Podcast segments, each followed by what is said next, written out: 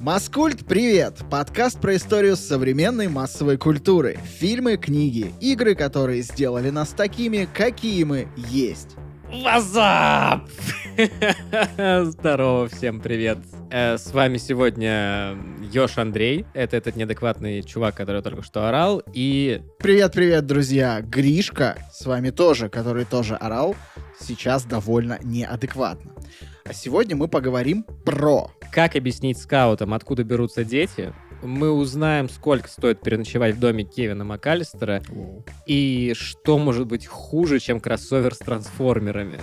Я даже не знаю, что может быть хуже, но я знаю, что сегодня я расскажу вам, как правильно падать, зачем бросать камеру в лифт и куда пропал Элвис. Погнали, друзья! Пиу!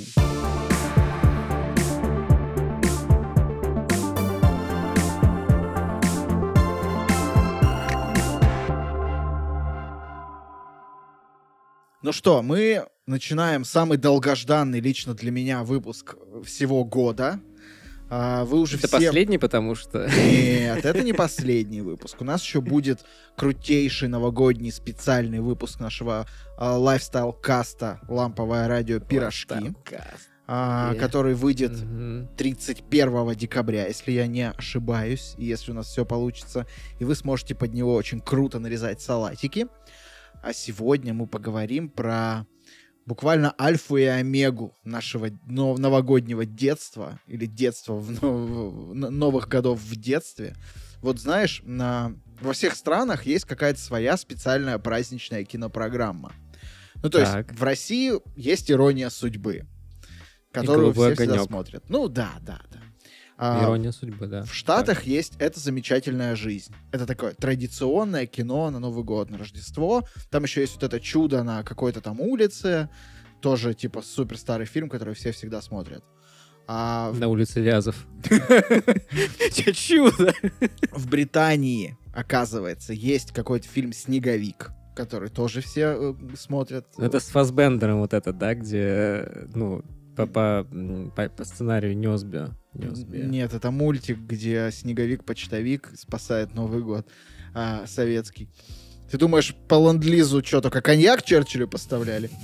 А, и есть, короче, такие вещи, которые для всего мира абсолютно единые. Ну, по крайней мере, для вот той части, о которой мы говорим. То есть более-менее какое-то европейское общество, да, потому что в Азии вообще другая история.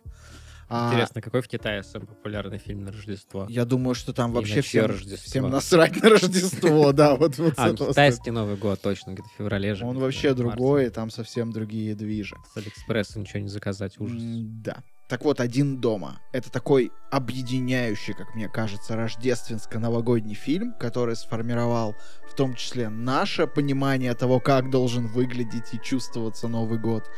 И мы, наконец-то, мы то поколение, которое уже оторвалось от иронии судьбы, салатиков, и смотрим свой чё, новогодний Сейчас я набор. не понял.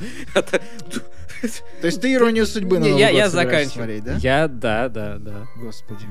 Возможно. Потерянное поколение.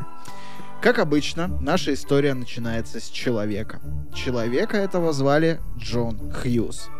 Джон Хьюз начинал свою карьеру как рекламный копирайтер. Ему было 24 года, он устроился в довольно престижное рекламное агентство в Чикаго.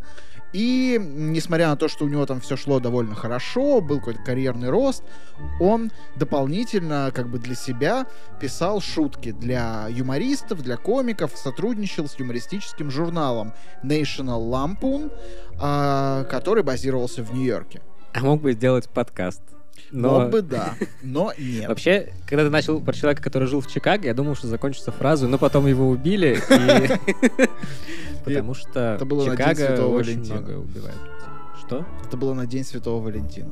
Его убили? Ну, И потом нашли рукопись фильма про маленького уголовника-рецидивиста-садиста, который, короче, бьет других людей. Так, так, так. к этому мы перейдем во второй части подкаста, я думаю.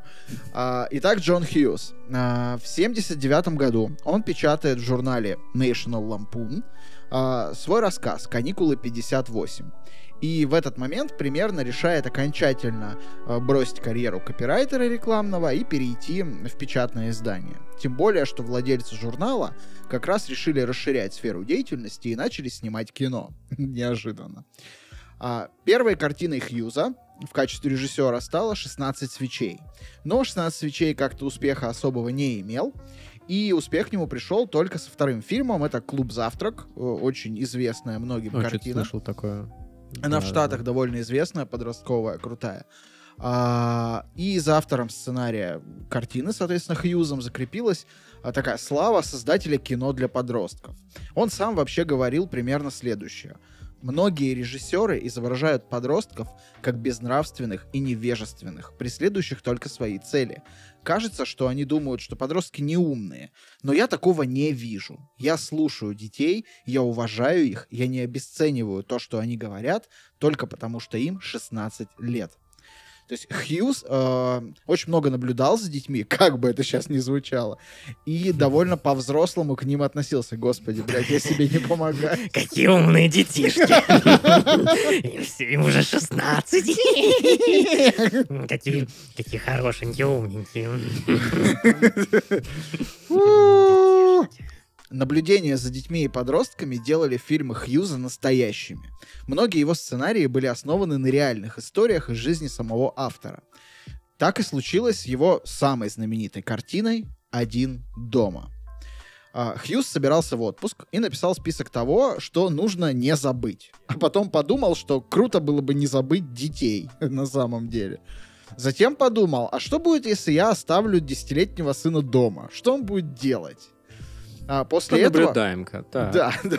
После этого... После этого его лишили родительских прав, посадили в тюрьму, правильно? И на этом наш сегодняшний подкаст заканчивается. Всем спасибо. С вами был подкаст Маскульт. Мы вас любим. После Понятно, этого да. он, его пытливый ум, короче, начал задавать э, вопросы. Типа вот, что если следовало одно за другим? Он подумал, а какой самый большой страх ребенка, который остался бы один дома? Конечно, грабители. Короче, он откладывает чемодан, бросает вещи, начинает писать. И списывает 8 страниц в блокноте. Это позже и станет основой сценария «Один дома». Кстати, сам сценарий, уже финальную его версию, Хьюз написал за 9 дней. Вот так рождаются великие вещи. Также Хьюз стал продюсером будущего фильма, поэтому именно ему предстояло решить, кто будет режиссером. Он выбирал между Крисом Коламбусом и Патриком Ридом Джонсоном. Он разослал, соответственно, сценарии. У него было два сценария. Один дома и «Нарушители спокойствия». Он послал оба обоим режиссерам. И Джонсону ничего не понравилось из перечисленного, и он от всего отказался. Соответственно, Коламбус, как мы знаем, согласился. Сейчас, ну, Коламбус снял Гарри Поттера, да? А Джонс кого снял? Че он снял? Кто это вообще?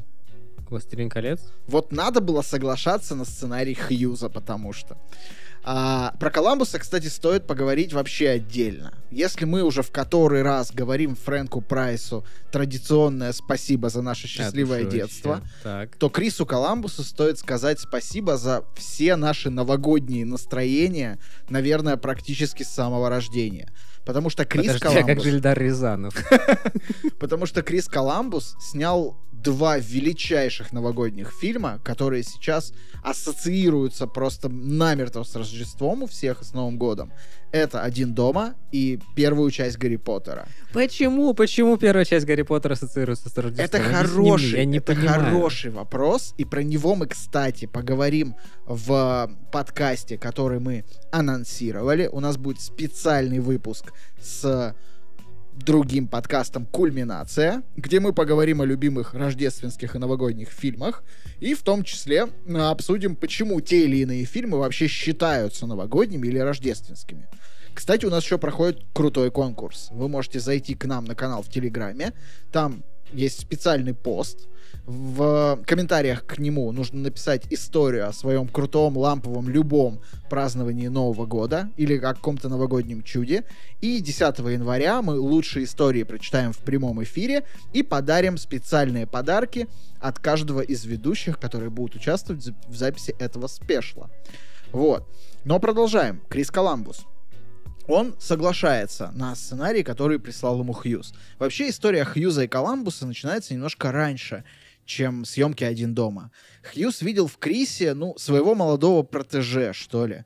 Крис также писал сценарии и начинал пробовать себя в качестве режиссера. Хьюз уже в 88 году отправил ему сценарий «Рождественских каникул», которые начали снимать. Там в главной роли был Чеви Чейз, и вы почти наверняка этот фильм Чеви видели Чейз. или слышали Это про чувак него. из комьюнити, да, это, это Пирс. Чеви Чейз очень крутой, но очень тяжелый э, человек в плане характера. И Коламбус с Чейзом вообще никак не сошлись. После чего Коламбус покинул проект под угрозой буквально там э, забвения как режиссер. Ушел. Слушай, если бы э, Чеви Чейз съемок. сыграл Дамблдор. Из-за вот этой истории Коламбус вообще не был уверен, что Хьюз простит его когда-то за это. Ну, потому что Хьюз ему подкинул как бы по-братски работенку нормальную, чтобы вытащить его. А он, короче, слился из-за злобного Чейза. А Вот. Но э, Хьюз прекрасно понимал, почему так произошло, и, соответственно, поделился с ним сценарием э, будущего фильма «Один дома». Дело тут еще в том, что Коламбус а, он такой, он прям фанатик Рождества. Это его любимый праздник, и он прям реально дико фанатеет по нему. Поэтому вот лучшего режиссера для рождественских фильмов, наверное, просто не найти. Наверное, поэтому у нас и есть два лучших рождественских фильма за последние 30 лет именно от Криса Коламбуса, блин. Вернемся к Хьюзу. А, Хьюз писал сценарий э, «Один дома» под Макалея Калкина. Это как бы не секрет. Хьюз э, работал с ним до «Один дома» в фильме «Дядюшка Бак», где играл Макалей Калкин. И э, Ой, я его, кажется, даже видел. Причем не так давно, кстати. Не помню зачем. Что-то типа пару лет назад и зачем ты его посмотрел. Он такой тупой, этот фильм. И сейчас я пытаюсь вспомнить. Мы... Да, это... Короче, э, года три назад мы с женой открыли список рождественских фильмов. И там был фильм про дядюшку Бака. И мы его посмотрели, и я очень хорошо помню, что я подумал в тот момент, что худшего говна я еще не смотрел. А потом я начал вести с тобой этот подкаст, и это э, как бы это утверждение потеряло свою актуальность, как минимум, ну как бы почти сразу потеряло, я Робокоп посмотрел. Но да, дядюшка Бак это просто отвратительный фильм. «Дядюшка Бак» э, в любом случае Ужасный. первый фильм в карьере э, а, Макалея Калкина. И э, там он играл вместе с Джоном Кэнди, которого мы тоже увидим в «Один дома». А, и про него еще, кстати, поговорим сегодня. Иван Конфета, получается? Это прям вообще новогодний такой Иван человек. сладенький. Нет, А, Кэнди это конфета. Сладость. Ну, типа. Иван Сладость. да, это же что-то, знаешь, из псковского порта. Иван Сладость. В общем, для Хьюза вопрос, кто будет играть главную роль в «Один дома» вообще не стоял. Но кастинг-редактор все же настоял пригласить других детей на прослушивание, и это было довольно сложно, потому что один из главных критериев отбора был, чтобы ребенок в свои 9, там, 10, 11 лет все еще верил в Санту. Маклей верил. А, посмотрели большое количество разных мальчиков. Основным конкурентом а, Макалея стал юный актер Джеффри Вайсман.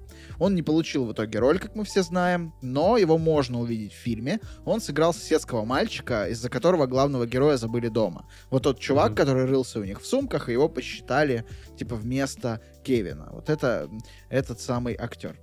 Ключевым для фильма стал отбор э, домушников, которые должны были стать партнерами Мака по съемочной площадке. Некоторое время авторы фильма смотрели в сторону Роберта Де Ниро на роль Гарри, и даже вроде как вели с ним переговоры, но вроде бы актер серьезно это никогда не воспринимал. А, им в итоге удалось заполучить замечательнейшего Джо Пеши, который тогда был известен в основном по фильмам Мартина Скорсезе. Он играл в «Бешеном быке», он играл в «Славных парнях», и вроде бы вопрос с персонажем Гарри э, решился. А, сложнее было с персонажем Марвина, второго э, бандита. Изначально студия рассматривала э, Дэниела Стерна. Это вот тот самый Марвин, которого мы Мгм. знаем.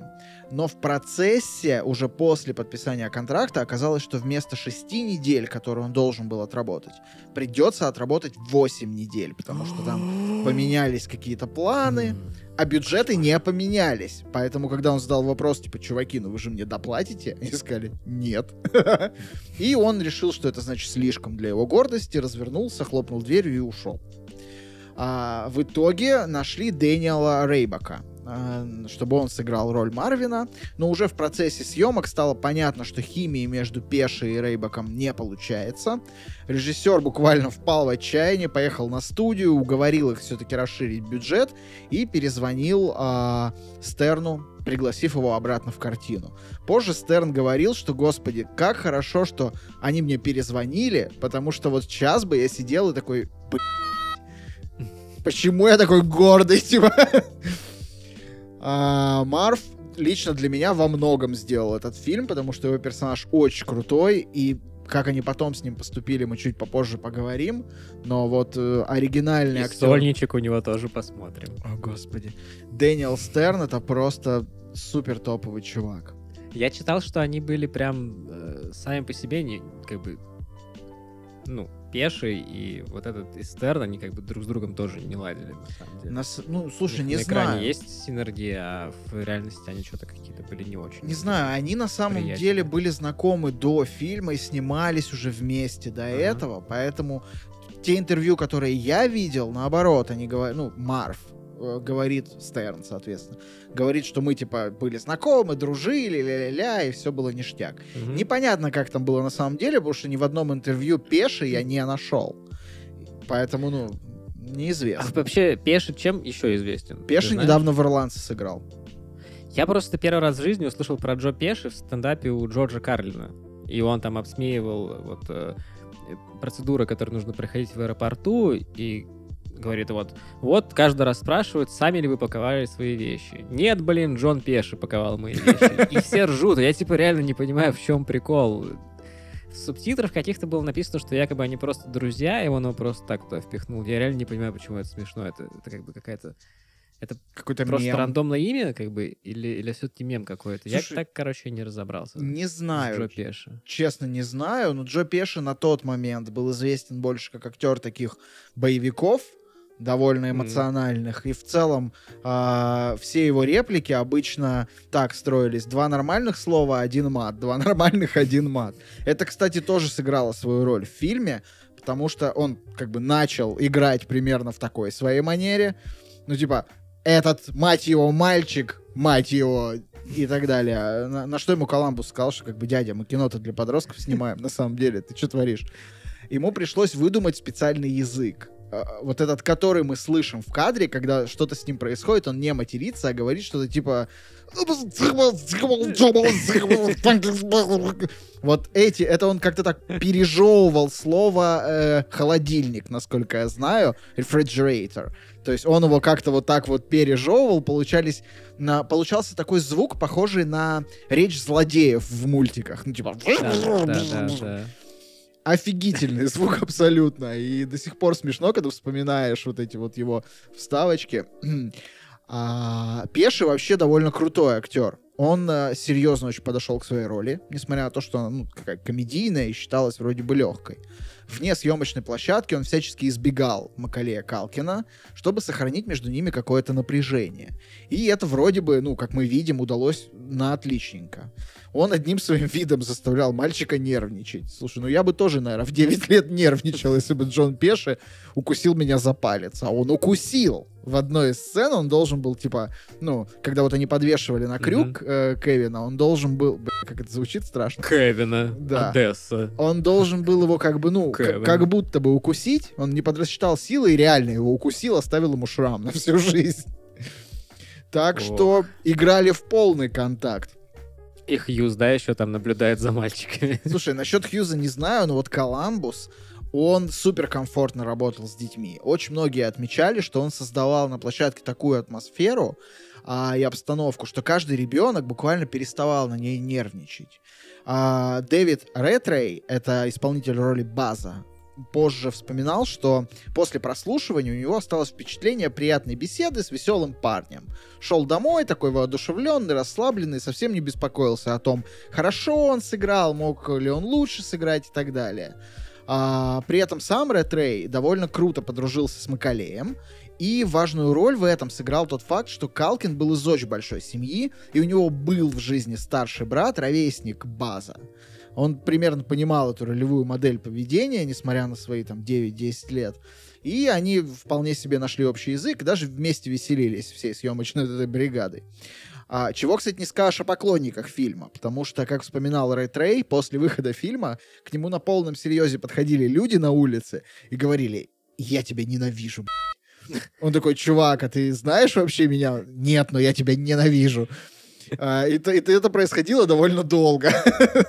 Настолько хорошо у него получилось вжиться в роль вот этого вот старшего брата мудака, который его вечно шпыняет. В фильме сыграл не один Калкин, кстати. А, там был младший брат Макалея Киран. Он играл кузена главного героя Фуллера. Вот тот самый, который пил колу и писался в кровать. Ему на момент съемок было вообще лет 7, и он толком даже не, не понимал, о чем фильм. Он просто пил колу и писался в кровать. Да, ему было нормально. А, при этом он очень удивился, когда после выхода фильма оказалось, что его брат вообще главная звезда, и как бы фильм про него, и ну, вот как-то так. Мы говорили про Джона Кэнди. Вернемся к Джону Кэнди. О, Иван Конфета. Так, он что? на тот момент был довольно крутым, известным актером.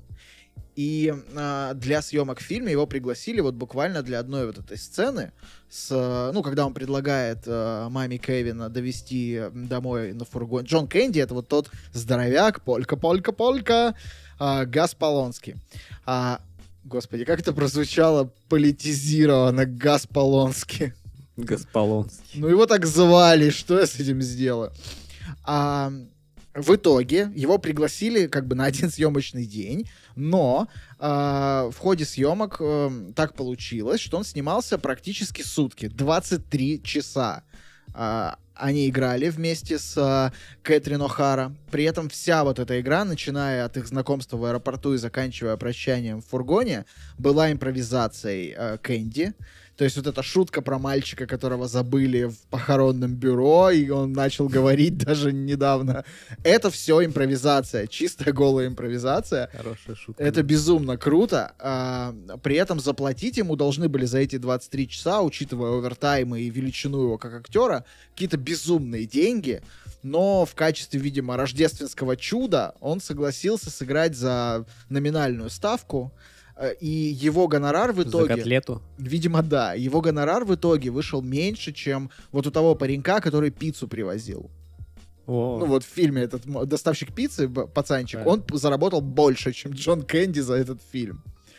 А, на роль девушки База, фотографию, которую Кевин находит в а, вещах База, решили кастинг... Кевин, его зовут Кевин, его не зовут Кевин. Господи, какая разница? Кевин! Кевин.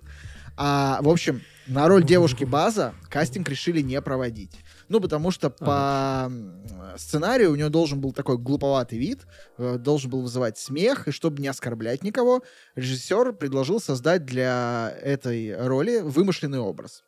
В качестве добровольца взяли сына одного из участников съемочной группы. Его нарядили, накрасили, надели парик и вот сфотографировали для этой роли. Позже Коламбус вспоминал, что если бы этот парень знал, какую известность получит этот фильм, наверное, он бы отказался от этой роли. Но в тот момент пока еще ничего не было известно. Вообще про этот фильм есть очень много разных забавных фактов. Вот э, перечислю несколько из них, которые мне удалось найти, которые мне показались интересными. Например, в фильме одну минуту и 20 секунд длится эпизод другого фильма, который Кевин смотрит в отсутствии взрослых. Это всем известные «Ангелы с грязными душами». А в 2018 году Сет Роган, актер, в Твиттере пишет следующее. Все свое детство я думал, что старый фильм, который Кевин смотрит в один дома, на самом деле был старым фильмом. 180 тысяч лайков у этого твита. Крис Эванс приходит в реплай и пишет, в смысле, разве нет? Так вот, на самом деле нет. Это кино было снято специально для «Один дома», так же, как и потом для «Один дома 2» сняли «Ангелы с еще более грязными душами». А, Там играли местные чикагские актеры Райан Фуди э, в роли гангстера Джонни и Майкл Гуидо в роли бандита Снейкса. Наверное, этот фильм не был бы таким культовым и так бы нас не завораживал без просто бомбезной музыки Джона Уильямса. Дело в том, что на первых афишах к нему а, была написана музыка Брюса Бротона. Композитор создавал ранее саундтреки к фильму «Молодой Шерлок Холмс», например, которому, кстати, сценарий написал Коламбус.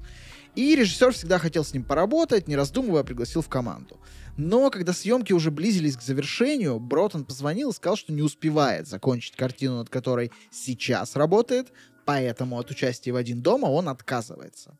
Дело в том, что технически фильм сначала снимают, потом монтируют, а потом вот эту копию отдают композитору. И композитор озвучивает уже готовый фильм. Так вот, в самом конце Бротон их прокидывает и, значит, сбегает из проекта. А, они тогда остались, по сути, без композитора, и Стивен Спилберг, везде торчат его ноги в фильмах э, тех времен, связывает э, Коламбуса с, с агентом Джона Уильямса. Джон Уильямс на тот момент это безумная величина. У него на тот момент 4 Оскара за скрипача на крыше, челюсти, Звездные войны, инопланетянина. Джон Уильямс это тот, кто написал мелодию к Индиане Джонсу. Это тот, чьи мелодии слышал каждый из вас, я уверен, и считает их супер крутыми. Звездные войны Уильямс. ну, типа, чуваки. Они, значит, зовут Уильямса, кидают ему вот ту, ту готовую картину, которую они намонтировали, и Уильямс буквально влюбляется в нее. Он э, пишет музыку, при этом, как он сам говорил, это была довольно сложная работа, потому что он до этого не работал с подобными вещами. И ему нужно было учесть и традиционные рождественские какие-то мелодии, и при этом создать собственное настроение внутри этого фильма. Он, значит, э, говорил, что держал в голове музыку Чайковского к Щелкунчику, кстати.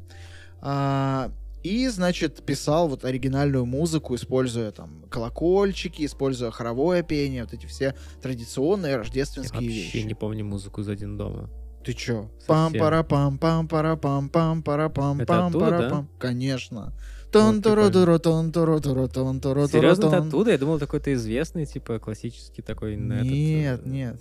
Ну и как бы запил. весь, понимаешь, весь звукоряд, там же вот вплетены разные классические запилы. Это же тоже делает композитор. Это же не просто как бы вот из воздуха берется. Я Ну. помню только один. Это когда э, говорят с голосом ведущего, что когда внимание черный ящик, и в бандитов приезжает черный ящик. Я Ничего не помню. В общем, Уильямс пишет э, оригинальный саундтрек. Сингл э, фильма, синглом фильма становится где-то в моей памяти. Он объединяет весь фильм и становится вот этой заглавной песней, которую мы все знаем. А, кстати, за музыку к «Один дома» э, Уильямс был номинирован еще на один Оскар. А, но не только звук сделал этот фильм для нас таким рождественским. Например, очень много внимания было уделено картинке и цветам в фильме.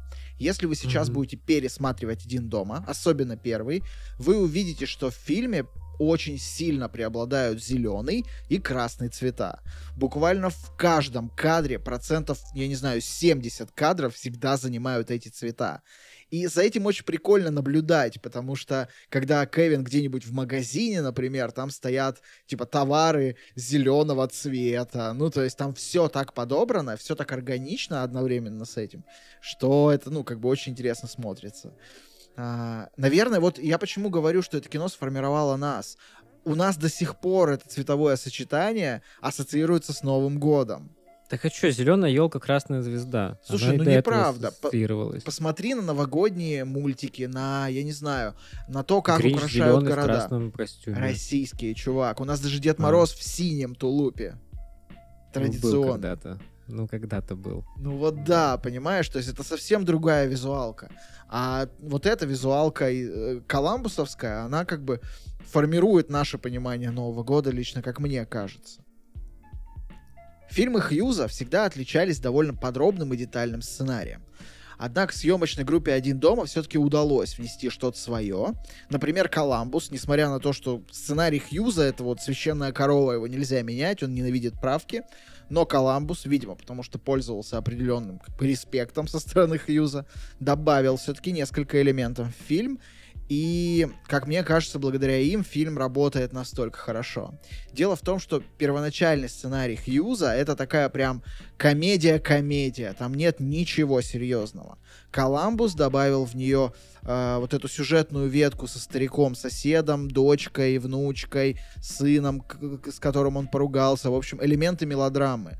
Две сцены полностью добавленные Коламбусом. Это сцена в церкви, э, когда Кевин общается с этим стариком, и сцена воссоединения старика со своей семьей. То есть то, что дало фильму такую дополнительную мелодраматическую нотку, которая, как мне кажется, очень выгодно его отличает от всего того, что наснимали позже. Если говорить... Вот Да. пиздец.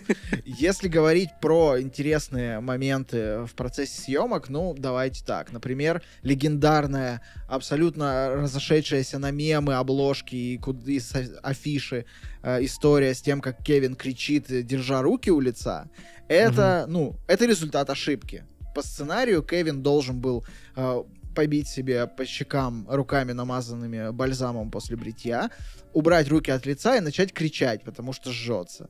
Кевин все перепутал, оставил руки у лица и заорал.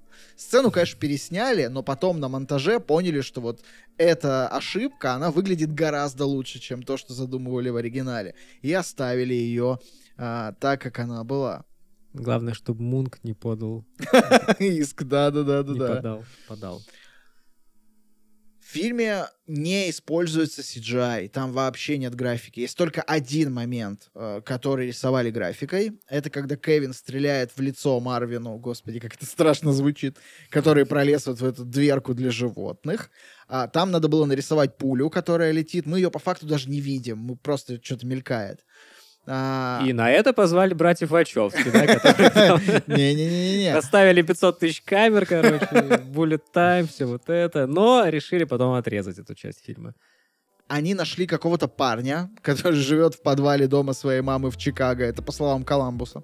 Заплатили ему 600 долларов, и он вручную раскрасил кадр, в котором пуля попадает в голову Марвина. Бюджет фильма 18 миллионов долларов. Они на CGI потратили 600 баксов. Просто вот, ну, типа, как бы это пи***ц. Но очень круто. Следствием этого стало широкое использование дублеров в фильме, потому что бандиты постоянно падают, на них что-то постоянно падает, и это все надо как-то снимать. А Они тут- еще умирают, в общем-то, постоянно. Я не нашел статистику по первому фильму, но во втором фильме Гарри умирает, по-моему, 9 раз, а Марв 14. ну, должен был бы Ну, умереть. Должен умереть, конечно. Да, да, да, да, да. А, короче, сцены были довольно сложные с точки зрения каскадерской работы. Во время съемок падения каскадеров выглядели, в общем-то, совсем не так смешно, как задумывалось.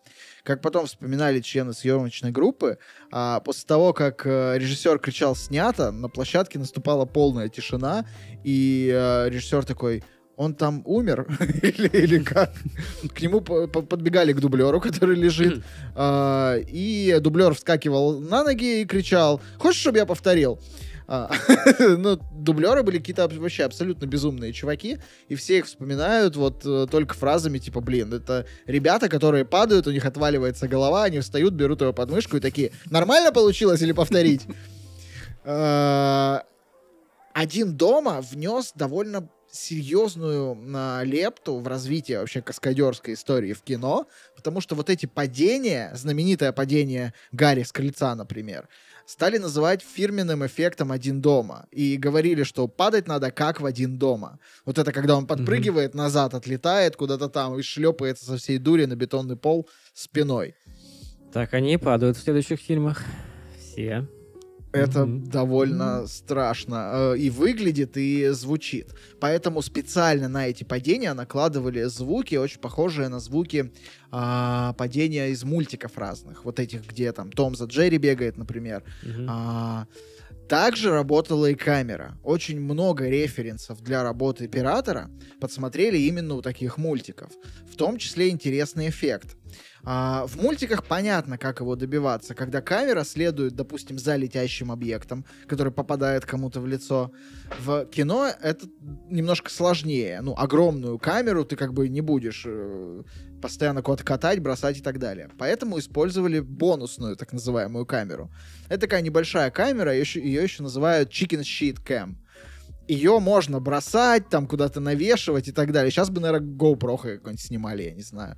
И вот а, ее они бросали, значит, вместо утюга, чтобы был вот этот эффект летящего утюга прямо Гарри в лицо. И вообще очень много сцен снимали именно с помощью нее. По после этого фильма начали очень широко использовать именно такие камеры для того, чтобы снимать вот похожие вещи.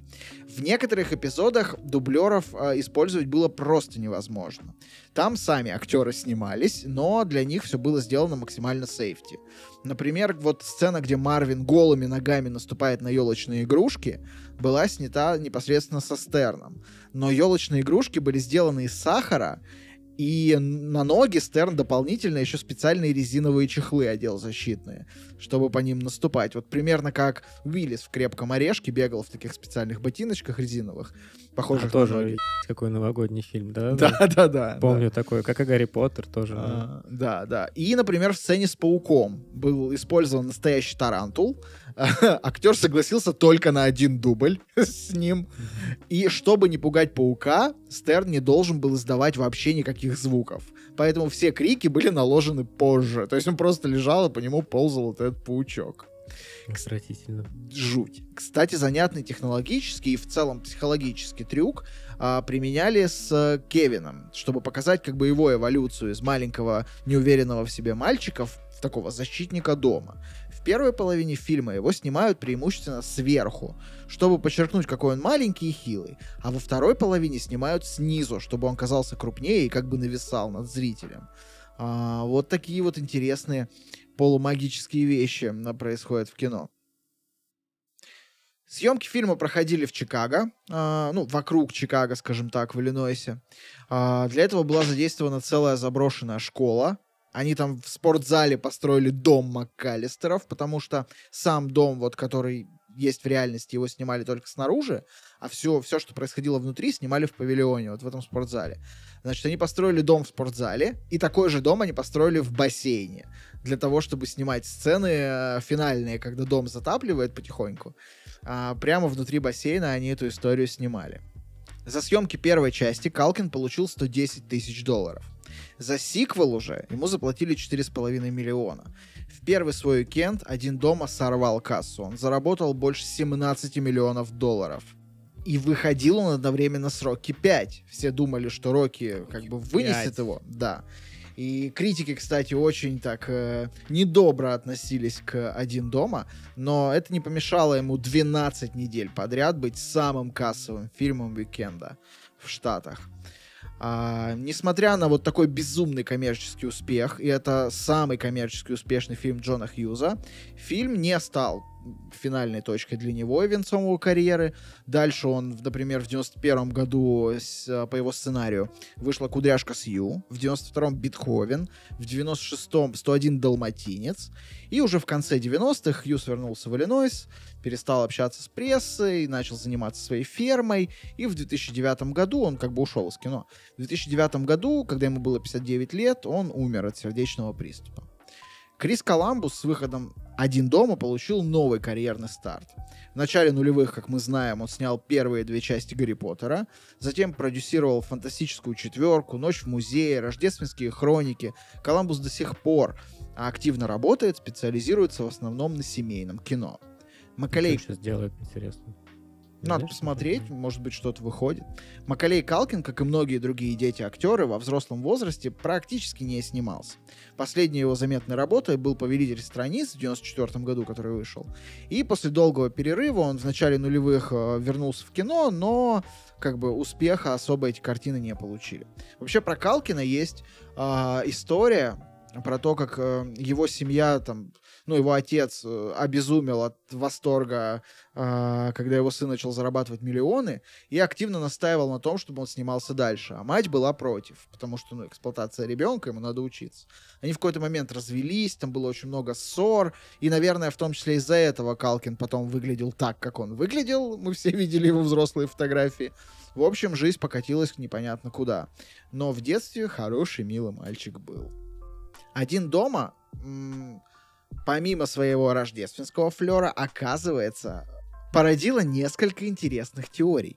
Например, самая популярная говорит нам, что в сцене, когда мама Кевина, значит, вот ругается в аэропорту, когда они с Джоном Кэнди знакомятся, за спиной у нее стоит мужик с бородой, и люди уверены, что это Элвис. Он на самом деле очень похож на Элвиса с бородой. И этот вопрос постоянно задают Коламбусу, на что он отвечает, что, чуваки, если бы Элвис был на съемках, я бы об этом знал, наверное. Элвис уже был мертв на тот момент, официально. Ну, в смысле оф- официально. Да, да. Ну вот есть такая На теория, острове значит- они там все сидят. Да, да, да. Мгм. Есть такая теория, значит, что это Элвис. Конечно, после успеха первой картины э, сиквел был делом времени, и буквально через полтора года выходит вторая часть. Весь основной каст кочует в эту часть. А, сценарий, режиссер, все на своих местах. Единственный, пожалуй, примечательный новый персонаж, который появляется в Дональд фильме. Трамп. Верно. Дональд Трамп. Они снимали в Нью-Йорке, и за те деньги, которые им выделили на второй фильм, они могли арендовать в Нью-Йорке плюс-минус любое помещение. А они пришли к тогдашнему владельцу отеля Плаза, Дональду Трампу, и вот попросили, значит, предоставить помещение для съемок. На что Трамп сказал, что, чуваки, базаров ноль, снимайте, но я должен получить роль в этом фильме. А, относились к этому довольно как бы негативно а, сначала, но когда начались тестовые показы, оказалось, что люди довольно клево приветствуют э, это такое камео э, и решили оставить, ну, вроде как хорошо. На самом деле, когда знаешь всю историю, которая произошла с Трампом после, даже интересно видеть его молодым. А ты знаешь, фильме. что народ что делал? Они просто его там... Ну, есть релизы, где-то сцена просто удалена, а люди в интернете, они там вместо него там нейросетками вставляли другого какого-нибудь человека, или просто вообще как будто бы Кевин с пустым местом разговаривает.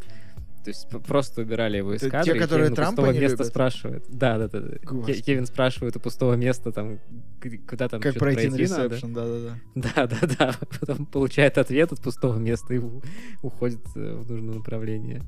Мне вторая часть, на самом деле, всегда нравилась э, даже, наверное, немножко больше, чем первая. Серьезно? В детстве, да. Потому что меня захватывал вот этот новогодний Нью-Йорк и то, как он выглядит. А, это, этот да, миф да, да. замечательный. Да, да. Вот эти катки, центральный парк, вот это все украшенное. Ну и плюс, блин, это же детская мечта остаться один на один с магазином игрушек. Я реально всю жизнь стремился попасть в такой магазин игрушек, пока я удовлетворил частично это желание, побывав в СДМ на Лубянке. Ты уснул в Икее?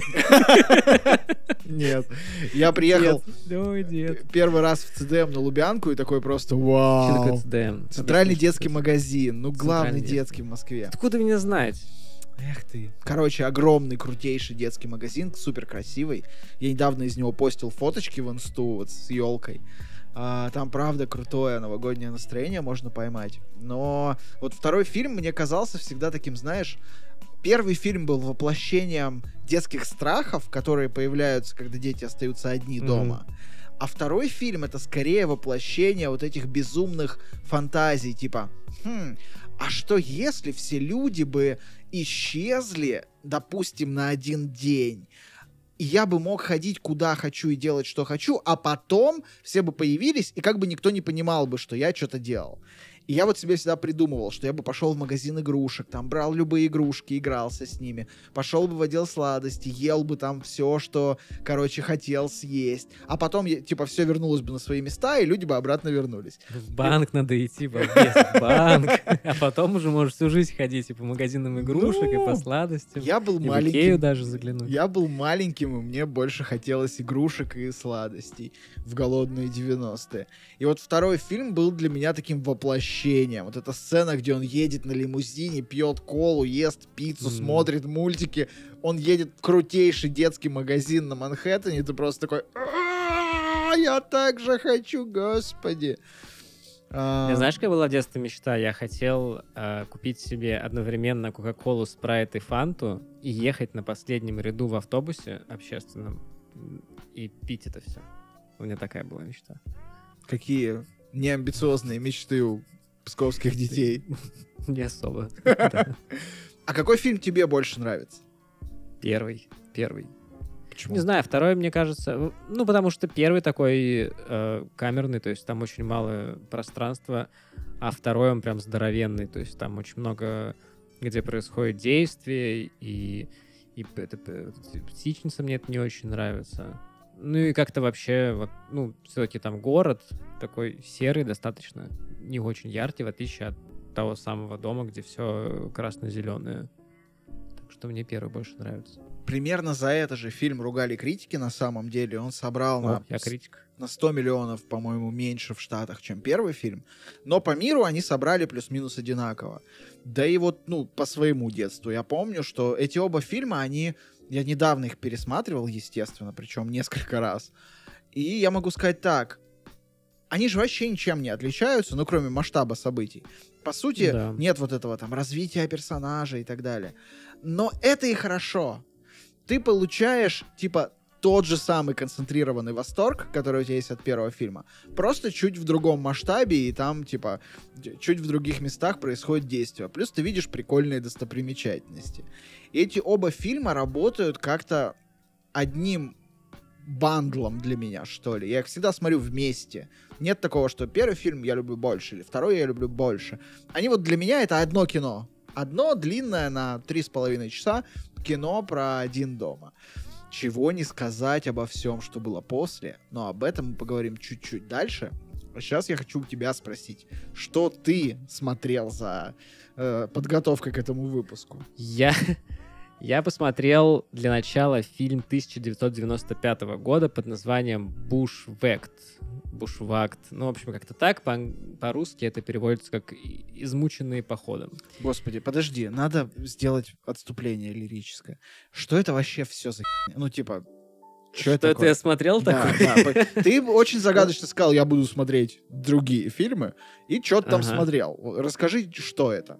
Ну, хорошо, мы знаем, что у нас есть первый «Один дома», второй «Один дома», потом есть еще сколько-то «Один дома», никто так точно не знает сколько. Я теперь да? знаю, и Ну мне да, плохо три, от этого знания. 5 и 6, кажется, да? Еще есть реклама Google Ассистента с Макалеем Калкиным, очень унылая, на мой взгляд. И еще есть какие-то спешалы коротенькие, но есть еще два полноценных фильма, один из которых должен был стать с, как бы фильмом той же вселенной, но не стал.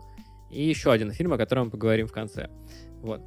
Фильм, который должен был стать частью вселенной, но не стал, это как раз «Измученный походом». Это фильм 95 года, то есть он снят уже после того, как была снята вторая часть.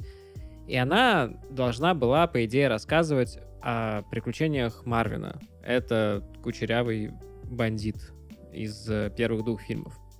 Я не знаю, по каким причинам они не стали никак связывать эти два фильма, но по факту мы имеем как бы фильм, где главный герой — это Марвин в исполнении Стерна, но зовут его не Марвин, его зовут Макс.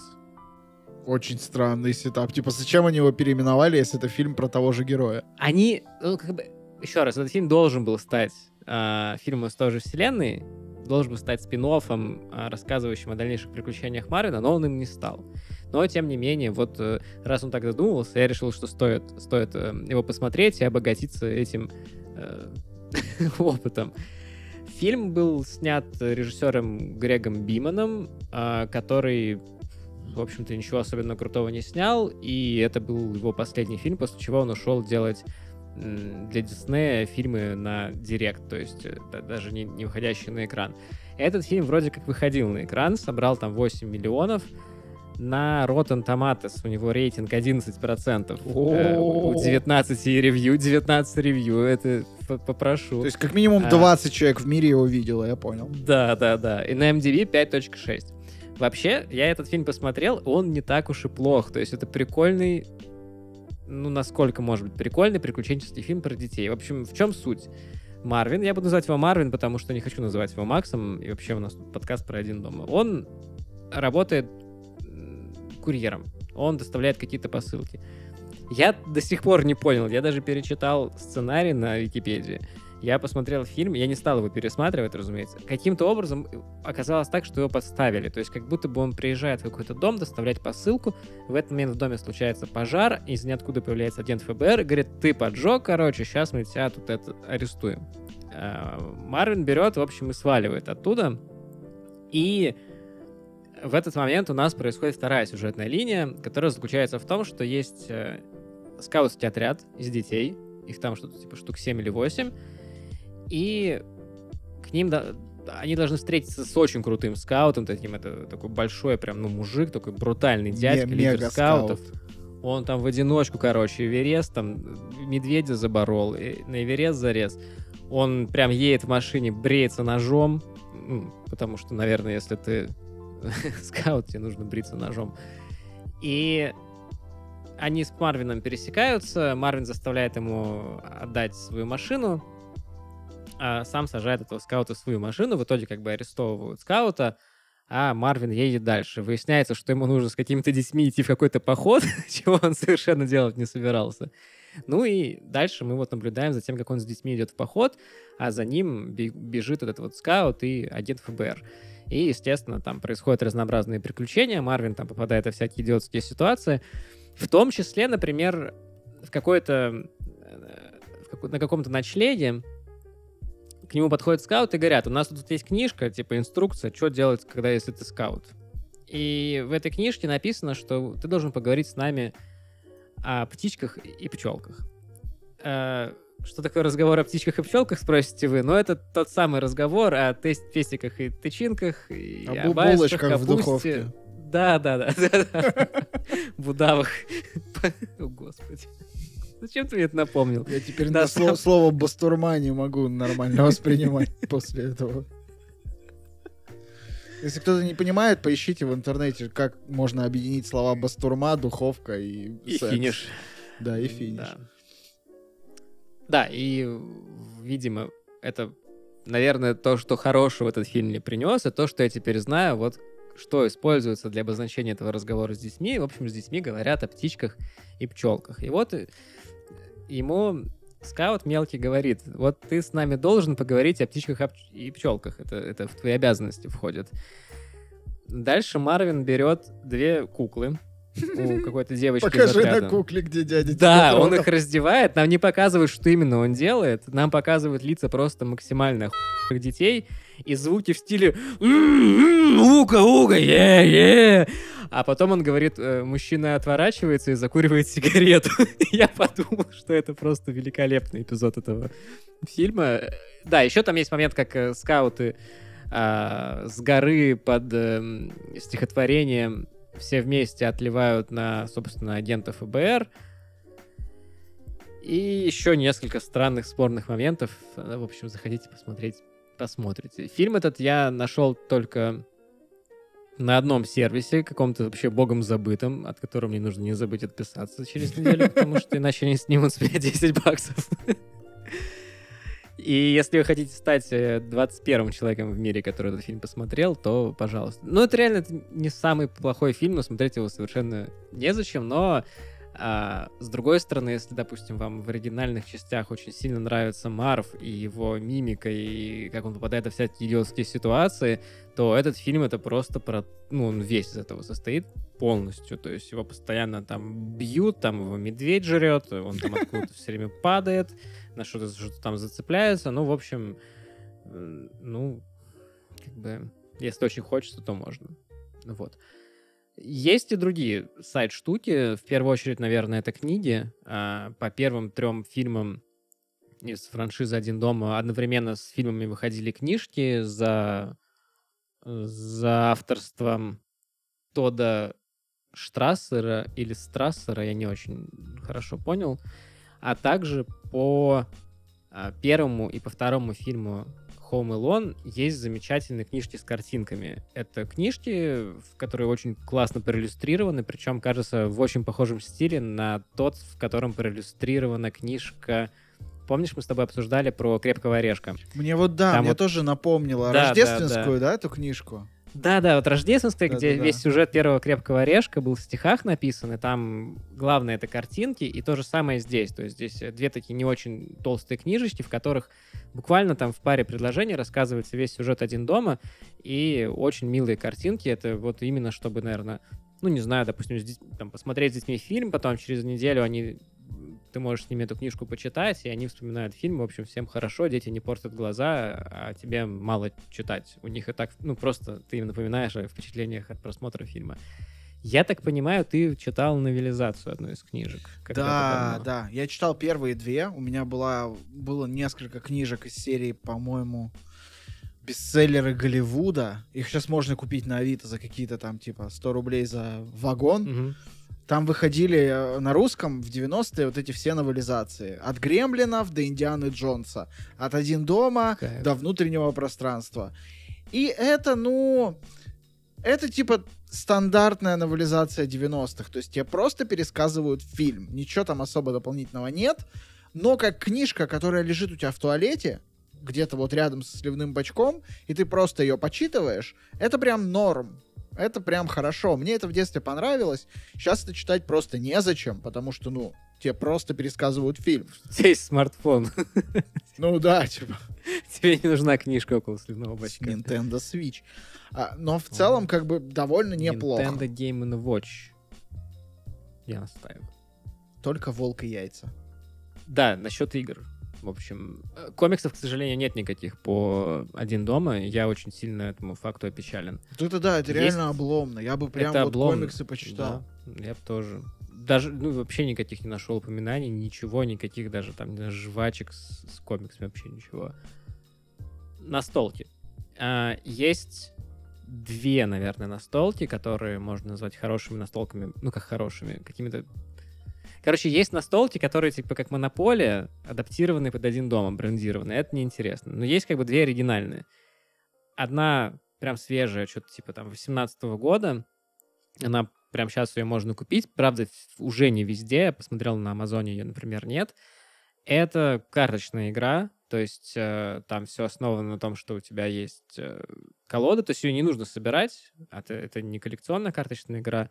Но у тебя как бы есть какая-то рука с картами, и один игрок играет за бандитов, э, другой играет за Кевина, и Кевин выкладывает ловушки, а бандиты пытаются вломиться и украсть какие-нибудь ценности. Собственно, ценности имеют разную стоимость, и бандитам нужно украсть ценности на 2000 долларов, а Кевину нужно им помешать, потому что рано или поздно колода заканчивается, и можно попадать в ловушки, можно обезвреживать ловушки, ну, в общем, всякое такое.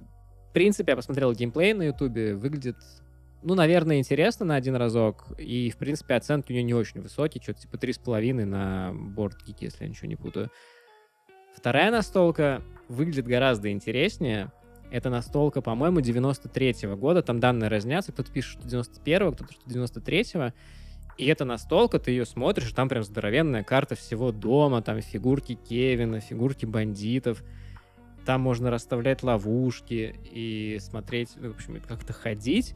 Но все обзоры, которые я по ней посмотрел и почитал, говорят, что это одна из самых худших игр просто, которые люди играли. То есть там есть чувак, который там просто копит настольные игры, и он эту игру купил за 2 доллара э, в э, комиссионном магазине, и он сказал, что это первая игра, там что-то типа за там сотню, которую я просто не знаю, зачем я купил, и я не понимаю, I see no reason to play it. В общем, нет вообще никакого смысла в нее играть, она типа настолько это унылая, безумная. Утверждается, что там нужно запомнить что-то типа э, как выглядят 25 каких-то разных картонок и разбираться в них, и все это как-то что-то очень сложно. А, но при этом выглядит она просто божественно. То есть вот карта с э, домом э, МакАлистеров, она прям максимально офигенская. И если, да, уж говорить про настольные вещи, то есть и хорошее. Есть и хорошее.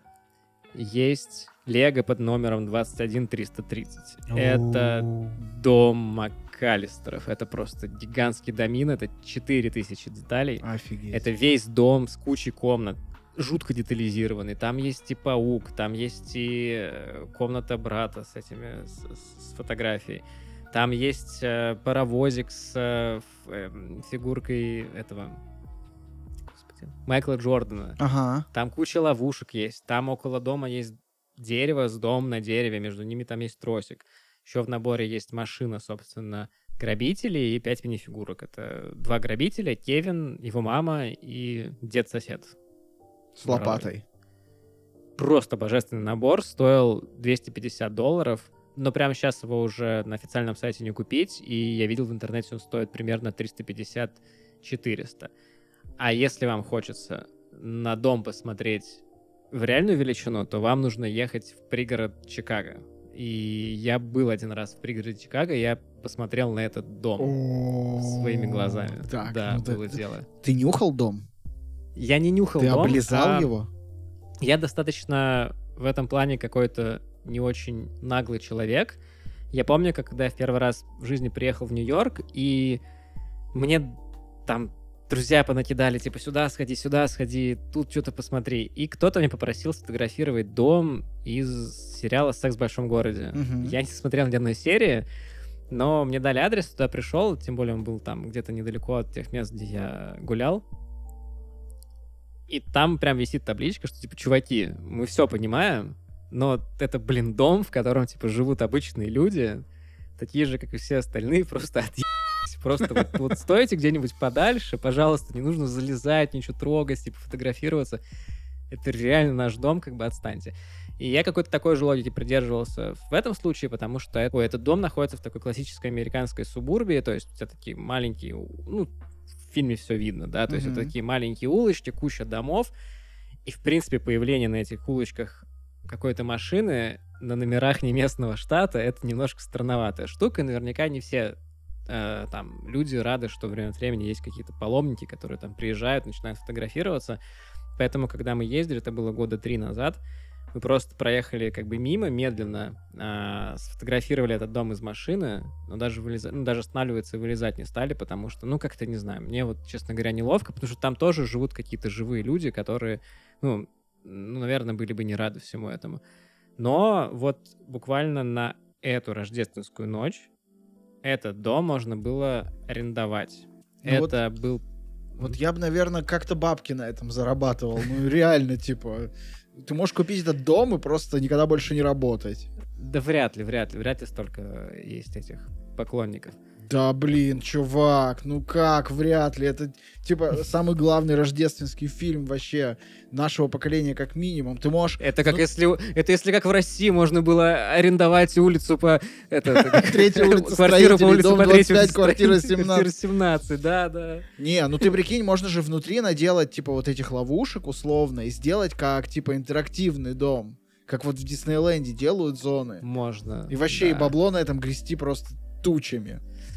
Хрен знает, хрен знает. Э, Вообще даже стенки не так-то просто в доме своем, собственно, перестроить в Америке, между прочим. Вот. Это я все к чему. Да, в этом году а, можно было за 25, по-моему, долларов на одну ночь, он сдавался только на одну ночь. Это, в общем-то, не там проект владельцев дома, это проект Airbnb. Я так понимаю, что они договорились с владельцем дома, дали им гораздо больше денег, потому что если тебе удавалось, ты как-то, ну, ты, там, там, видимо, была какая-то живая очередь, в общем, в 7, по-моему, вечера какого-то числа можно было забронировать этот дом на одну ночь рождественскую. И можно было туда приехать вчетвером, и дают тебе, собственно, в качестве презента лего-набор э, Home Alone. То есть это явно больше, чем 25 долларов стоит. А эти 25 долларов, они уходят в какую-то благотворительную, э, благотворительную организацию, и, скорее всего, можно там, наверное, доплатить, чтобы еще больше ушло туда же. Но суть в том, что это проект Airbnb, а не хозяев дома. Я думаю, что хозяев на рождественскую ночь куда-то просто Airbnb прям, типа, я не знаю, на Бурдж-Халифу заселили всех такие Вместе с просто компанией Aviasales. Весь Aviasales, бесплатный поиск бар, дешевых авиабилетов. место для вашей рекламной интеграции. Может быть, и в Бурж-Халиф, может быть. А может быть, и в Японию, да, как в одном из фильмов. В Сызрань, да. Вот, короче, дом выглядит классно. То есть ты когда к нему подъезжаешь, ты такой, блин, да, это он. Ну, вообще, я привык иногда, что какие-то локации, где снимались фильмы, они выглядят совсем не так, как они выглядят в фильме. Например, там вот есть самый известный такой как бы пример, это прототип, даже не тот бар, прототип бара Макларенса «Как я встретил вашу маму» есть Ага. в Нью-Йорке, но если ты в него зайдешь, ты увидишь, ну, ну, типа, примерно похожего цвета, наверное, были сиденья, и на этом все. Точно так же есть там куча реплик кафе из друзей вот этого Central Perk, да, то есть Ага. есть куча реплик, но ты туда заходишь, и ты видишь, что они, в принципе, старались сделать что-то похожее, но это не то же самое, это как бы построено, ну, ли- либо в фильме сделано на основе чего-то, либо то, что куда ты зашел, оно пытается мимикрировать под фильм. А тут ты проезжаешь, и ты, ну, нельзя так просто перестроить, или так ты говоришь, что не было там никакой компьютерной графики, нельзя так просто построить новый район, правильно? И ты прям едешь по тому самому району, и ты видишь этот самый дом, он прям, ну, а он- его не покрасили ни в какой другой цвет, он выглядит точно так же, как и в фильмах. И это, конечно, дико прикольно, у тебя сразу куча каких-то в голове воспоминаний, и это прям здорово. Мне очень понравилось там проехать по той улочке. В общем, всем советую, если будете в Чикаго, это там ехать минут 15 от него. Очень круто. Я бы очень хотел, если честно, побывать. Вот такие места, это прям, блин, ну это ж такой возврат в детство, просто лютый.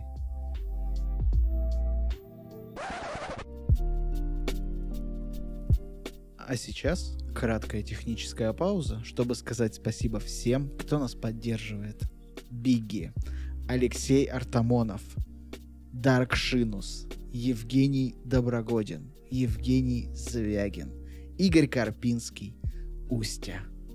А также большое спасибо Антон Ленский, Артем Костельнюк, Артем Попов, Фат Пахер, Джейдик 800, Кай Энгель, Павел Пивоваров, Владимир, Владислав Камышенский, Юлия Верзер и Игорь Кац. Спасибо вам большое, что поддерживаете нас. С вами мы пытаемся стать лучше.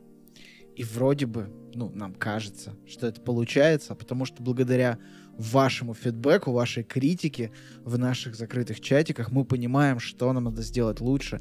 И вообще не бросаем это все к чертовой бабушке.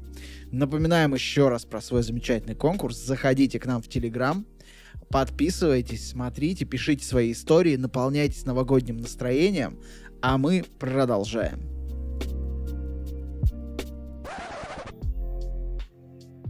После второго фильма началась череда страшных вещей.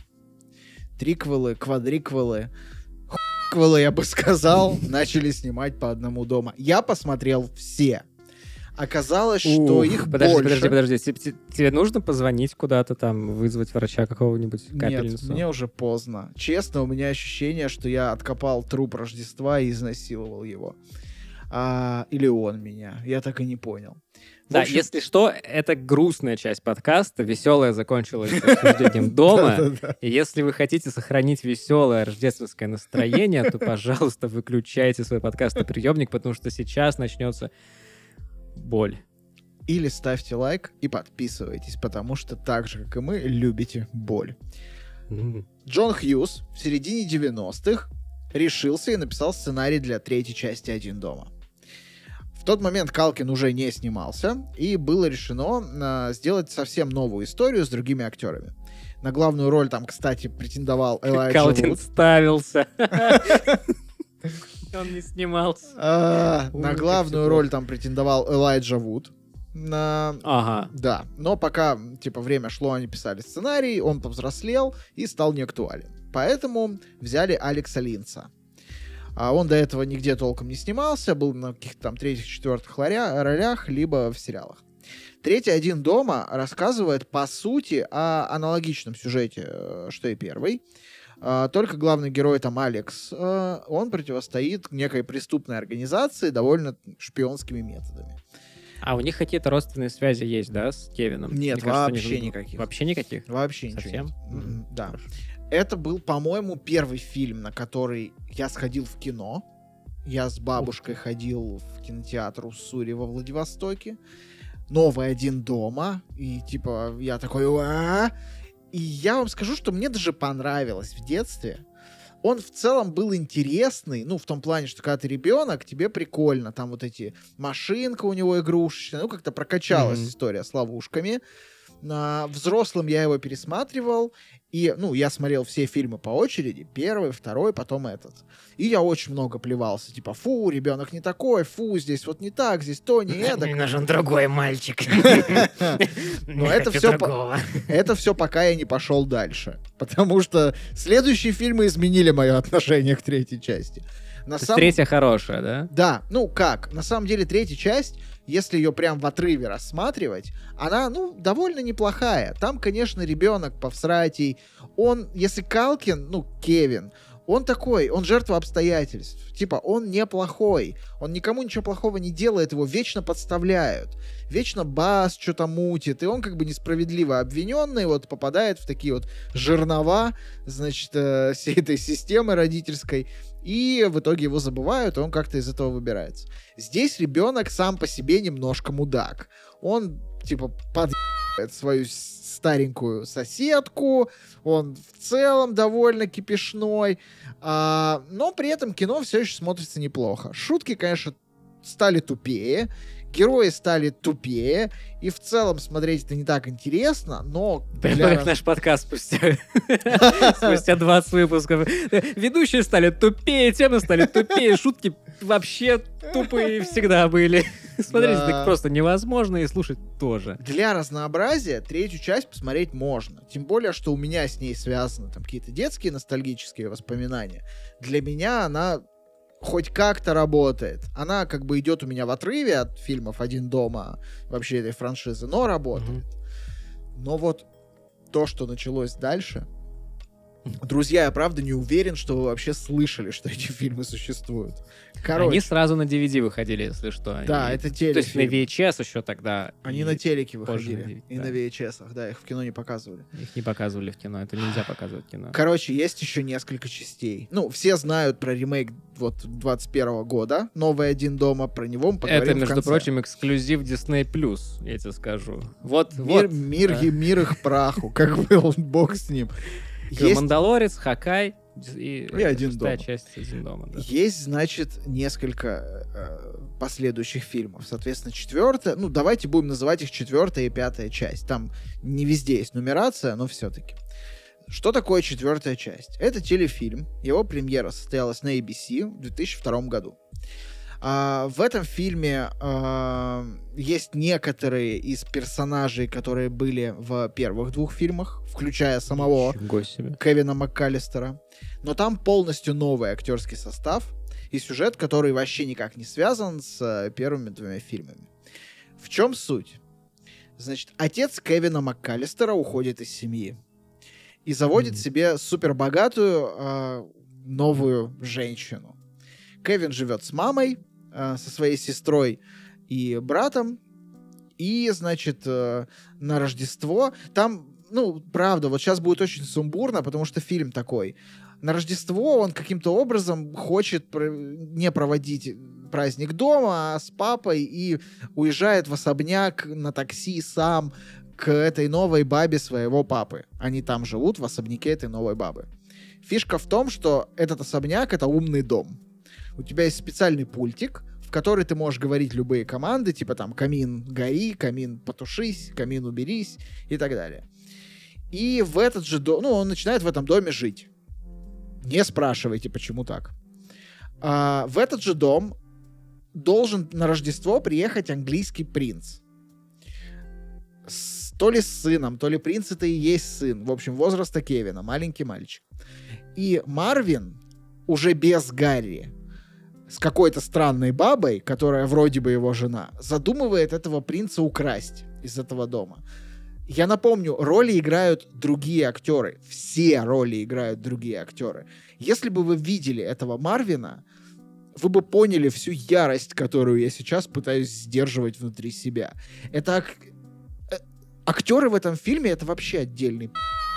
Они там настолько плохо играют, что когда ты смотришь это кино, у тебя полное впечатление, что ты смотришь нечто среднее между э, уральскими пельменями на СТС и сериалом про ментов на этом же СТС. Это вот актерская игра уровня она не любит меня. Нет, она любит тебя. Да я люблю тебя. Вот, ну, та- такое вот. Это просто жесть. Мне так нравится, что у тебя на заднем плане висит телевизор, на котором камин, и всполохи огня, они как бы на, на занавеске отражаются, как будто бы у тебя пердак горит. Ты О, да. развернись и посмотри. Я вижу в камеру свою. Понимаешь, я вчера, ну, позавчера точнее, не досмотрел этот фильм. Я физически не смог. Я выключил его на Ты середине. слаб, ты слаб. Я продолжил сегодня и досмотрел Ты его силен, ты силен. Это Хорошо, правда очень страшно. Я не помню, где я видел. По-моему, у Bad Comedian есть какой-то очень старый ролик про все вот эти один дома. М, Да, кстати, по-моему. Посмотрите, он идеально рассказывает все, что там происходило. Там, правда, ну настолько всрато просто все. Вот этот новый Кевин, он типа воюет с этим новым Марвином, который почему-то выглядит как какой-то странный имбецил, который да. Так это постоянно все кривляется. новогодние все еще? Да, Они всё у- еще едут? Е- ездят Да. на новогодние теме? Так, них- хорошо. У них там Рождество, а почему-то нет снега, но бог с ним. Видимо, денег не хватило. И снег появляется только в конце, но его почти не видно. И, короче, он воюет, типа, с Марвином с помощью умного дома. Запускает там какие-то самолетики, что-то бьет душем, затапливает весь дом. Это, ну, это, про, это настолько плохо, что это не то, что смотреть, об этом даже знать не нужно, правда. А мы рассказали. Да, и теперь вы знаете об этом. Э, Так, чё- я не смотрел четвертый и пятый. Пятый тоже, да, говно? Пятый э, это отдельная история. Один дома пять. У него есть подзаголовок «Праздничное ограбление». Он тоже вышел на ABC. Я уже ненавижу этот канал в 2012 году. А, значит, здесь э, фильм не про Кевина, слава богу, а про нового героя, отчаянного Билли Боя Фина Бакстера, который все свое время проводит в игре в Xbox, по-моему, еще оригинальный, играет с каким по сети, с каким-то с каким-то странным жирным мужиком, который не выходит из дома и советует ему практиковаться в игре по 14 часов в день, чтобы хорошо играть. И, значит, они с семьей переезжают в дом какого-то бутлегера, который там хранит у себя в подвале какую-то картину. Ну, в смысле, раньше в этом доме жил бутлегер, хранил какую-то картину, и этот дом пытается ограбить какой-то седой мужик, и у него команда из какой-то странной бабы, которая постоянно страдает по э, своей любви к бывшему домушнику из их команды. Буквально, в она там вообще ничего Звучит не как делает. какой-то полный бред, это просто бредятина. Так и есть, так и есть. Она вообще ничего не делает, она только ходит и ноет. Типа, они залазят в дом, она такая заходит, видит э, фотка в рамке, где семья этого мальчика. И такая, ой, они такие милые, а я так скучаю по своему там, как-то его зовут. Потом, ой, у них Новый год, а я тоже так хочу. Вот так весь фильм.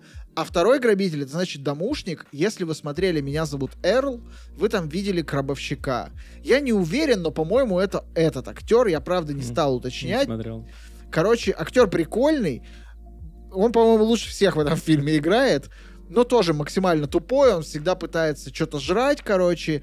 В, общем, это пи***ц. В этом э, особняке вроде бы живет призрак, но потом оказывается, что призрака там нет, и мальчик пытается воевать с этими э, домушниками, а, советуясь со своим вот этим виртуальным жирным другом-задротом откуда-то там из другого конца США, который давно не был у своих родителей, потому что он задрот, и у него нет денег, и потому что родители его ненавидят. Ну, как-то так, типа.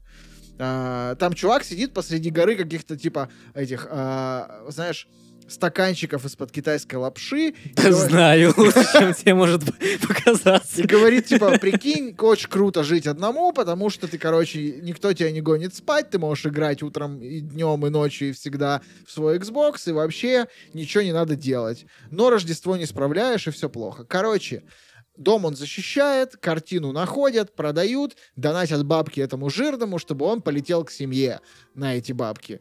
Очень доброе кино, хэппи-энд. Оно не такое плохое, как предыдущее, но все еще плохое. Его хотя бы можно, типа, по рофлу посмотреть.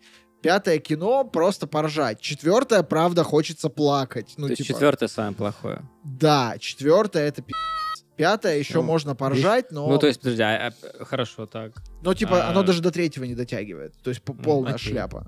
Но хотя бы, понимаешь, это не та шляпа, когда тебя бьют по лицу. Вот Да, четвертое, это когда тебя бьют канал, ногами. это ABC все-таки. Это действительно просто для канала и для VHS. Хорошо, а вот Disney Plus 2021 год, шестой фильм.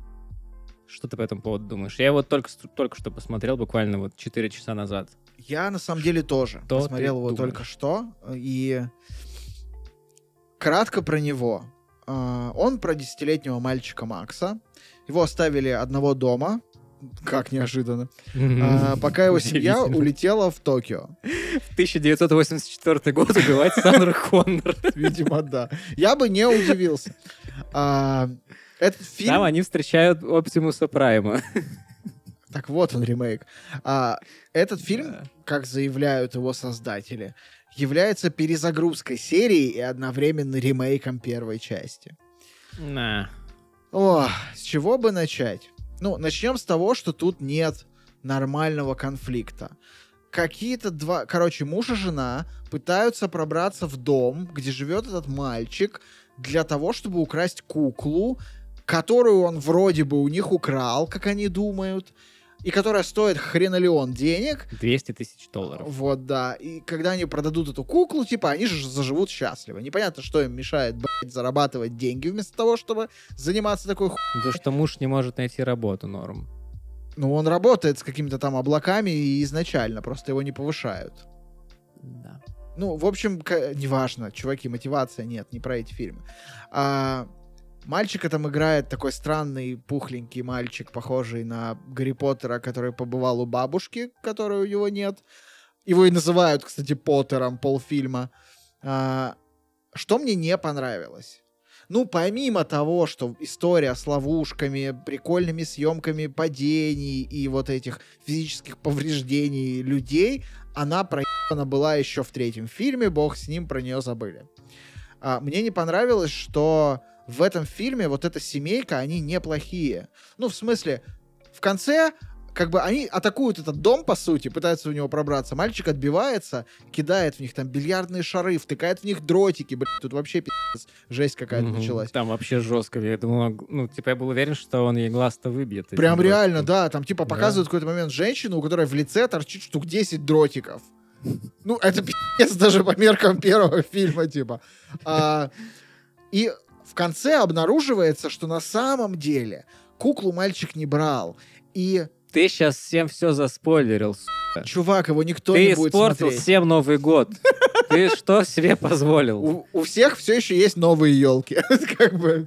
А, и оказывается, что, короче, мальчик куклу не брал, а они понимают, что мальчик дома один, и если бы они это знали, они бы, конечно, к нему так не ломились, и все дружат, обнимаются, у всех любовь, и вообще все хорошие. Тут я вообще не понял, типа, они начинают дружить с семьями, с этим семьей этого мальчика, они им разъебали вообще полдома, ну ладно продают эту картину, и все вместе празднуют следующий Новый год. Ах. Ну, блядь, это не перезагрузка, это не ремейк, это. Он не такой плохой, как четвертый. Он, ну, наверное, лучше, чем пятый. Все-таки. Он не такой прикольный, как третий. Так что вот я бы их расположил примерно так. Из всех вот этих пост... Всех фильмах не Криса Коламбуса, третий самый лучший. После него идет пятый, наверное. Хотя нет, после него идет, наверное, вот этот новый шестой. Потом идет пятый, и потом в самом днище четвертый, которого он, он за рейтингом. Он типа пробил дно и улетел куда-то в преисподнюю, блядь, понял. где ему и место. А, О, как-то я, так. кстати, не знаю. Мне вот, ну, шестой, ну, в какой-то момент мне прям стало физически плохо это смотреть. И ты действительно прав, там нет конфликта, то есть там эти, там нет злых людей, там есть недопонимание и, ну, как бы вот это... Когда ты не понимаешь, почему два да, или больше адекватных людей не могут просто поговорить и начинают друг друга швыряться бильярдными шарами, это как-то удивительно. Хотя вся история человечества, например, об этом. Ам, ну, ловушки там тоже такие себе. И какие-то шутки иногда там странноватые. Про пердеж обязательно есть шутка. Тут уж вообще никак нельзя, мне кажется, без этого. О, Кстати, про пердеж. А, Кстати, кстати, вот. мгм. Мне вообще вот эта вся плеяда фильмов после Коламбуса, почему-то мне вообще вся история франшизы «Один дома» напоминает историю франшизы, прости господи за такое слово, франшизы «Елки». Если вы помните, первые «Елки», как в целом и вторые, ну, они, я ни в коем случае не ставлю их в один ряд с «Один дома», но они были неплохими. Но это правда были местами до душевные, свидания, до местами веселые фильмы о такой российской С был. Гриша, это было отлично. Полгода я- мне очень понравилось вести этот подкаст до этих коллеги. Я их не разделяю. Это частное мнение моего бывшего уже э, как бы соведущего. Всем пока, всем прощайте. Я вас всех очень люблю. А, ну, в общем, первые две части елок были не настолько стыдными, как следующие, давай вот так скажем. До свидания. А, а дальше начался. Вот здесь то же самое. Типа, чем дальше, тем было хуже. И я правда не понимаю, как а, 20 век Фокс настолько всрато распорядился правами. Мне кажется, можно было придумать что-то хорошее с этим, с этой Ну, франшизой. спасти прям можно было. Я считаю, что нужно было делать мультик, пока горячо. То есть там какой второй фильм, это 90 какой? Третий год, второй? Да, Первый? третий. О, второй, второй. Третий год. 92 год. А, это раз, ну, на мой... Нет, конечно. По-моему, это такой прям золотой век мультипликации был тогда. Делай ты себе этот мультик про, как бы, как Том и Джерри. Ну, блин, ты же не сможешь все- каждую серию делать про Новый год. Так они зачем? Причем тут что-то вцепился в Новый год? Просто делай там серию про то, как есть какие-нибудь незадачливые грабители, есть, э, значит, мальчик, который их там очень ловко все время вокруг пальца обводит. У нас есть ну, такой помнишь, сериал. был мультик «Что с Энди», например, да, в котором там был типа приколист Энди, который постоянно какие-то приколы мочил. Эти приколы невозможно было повторить, очевидно, потому что это все-таки вселенная мультика, и там очень много условностей. Ну и здесь тоже то же самое. Ты просто в этот мультик добавляешь немножко приколов, добавляешь кучу вот этих вот, э, ну, типа, гэгов, когда там кого-то делают плоским, там кому-то, кого-то, ну, в общем, как в Том и Джерри. да. Падает рояль там и так далее. Да, да, да, да, да, да, да, да, да. Как там зубы там что-то пересчитываются, что-нибудь такое. Делаешь вот такой вот мультик, и в принципе, я думаю, там сезона 3-4 эта штука могла бы продержаться, принести деньги. Плюс у тебя был бы образ еще как бы мульти... мультяшного мальчика, на котором ты мог бы там еще паразитировать и паразитировать. Вообще, мне кажется, у нас есть сериал про такое. Ну, типа, как, как строится один дома. Есть э, враги, конфликтная ситуация. Есть мальчик, который с помощью подручных материалов делает кучу разных э, штук, которые помогают ему победить этих врагов. У нас есть команда А. Замечательный сериал, где каждую серию они из подручных штук мастерят какие-то пулеметы и разваливают кабины всем своим врагам. Примерно та же самая история, только не про Новый год. Но что ты говоришь, там четвертый фильм самый худший, да? Да. Ну ладно, ладно, сейчас расскажу тебе про другой. Я узнал, что есть нечто хуже, чем кроссовер с трансформерами. И у ладно. франшизы «Один дома» нету кроссовера с трансформерами. Слава ну, богу. потому что комиксов на самом деле нет, и как бы как-то вот не свезло. Есть нечто похуже. Есть идея взять какой-нибудь фильм, видимо, и переснять его, но только главный герой будет собакой.